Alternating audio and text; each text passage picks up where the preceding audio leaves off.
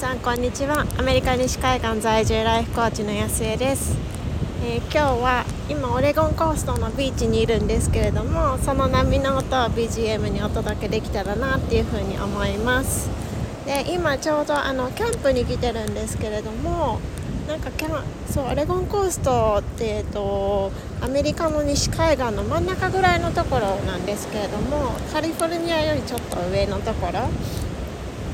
でなんかこの辺って結構なんかビーチが多くってでなんかビーチとちょっとこうあビーチまで歩いていけるようなそのキャンプサイドが結構いっぱいあるんですね。で私たち今その中の一つに来てるんですけれどもなんかやっぱりすごいいいなっていうふうに思います。なんか何でしたっけ？私、えっと、エレメントとかなんかいろんなこうご自分の体質とかそういうものを見ていただいた時になんか水と土が足りないっていう風に言われたことがあってでなんか今砂浜のところを裸足で歩いてるんですけどそれだと結局その水もあるし土もあるしなんかこういう感じでなんかリセットできるといいなっていう風にすごい感じています。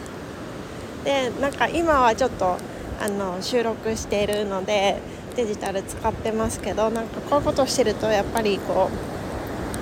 うすごくなんかデジタルデトックスになるというかなんか私結構なんかいろいろパソコンとか携帯とかで使いすぎていてなんか手の親指の付け根のところがなんかすごい熱かったり痛かったりしたんですけれどもやっぱりこの1日2日だけでもちょっとデトックスをしていてほとんど触ってないとやっぱり全然違うなってなんかその辺がなんか自分の中からなんかいろんなこう余計いらないものというかなんかそういうものが抜けてってるような気がします。のでやっぱりこうなんか旅行の目的っていろいろあると思うんですけど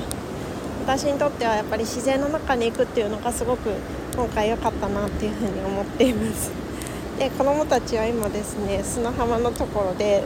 ちょっとあの水がやっぱりまだ冷たいんですよねこっち。もうちょっと暖かいのかなと思ったらなんか気温がえっと20度いかないんですよねまだまだ。で今、えっと、朝で10度ぐらいしかないので水はめちゃくちゃ冷たくって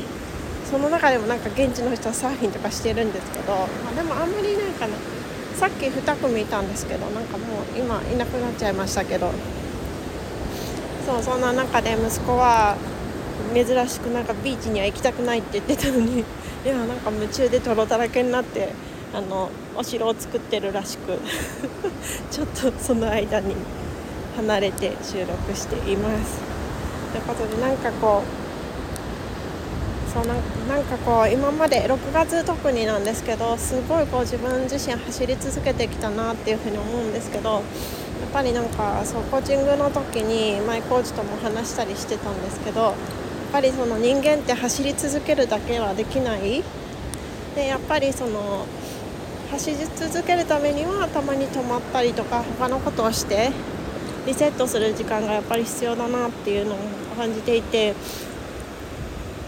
そうだからやっぱりあの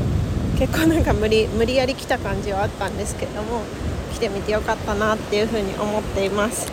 なんか思った以上に波の音強いのでもしかしたら声がほとんど入ってないのかもしれないんですけれども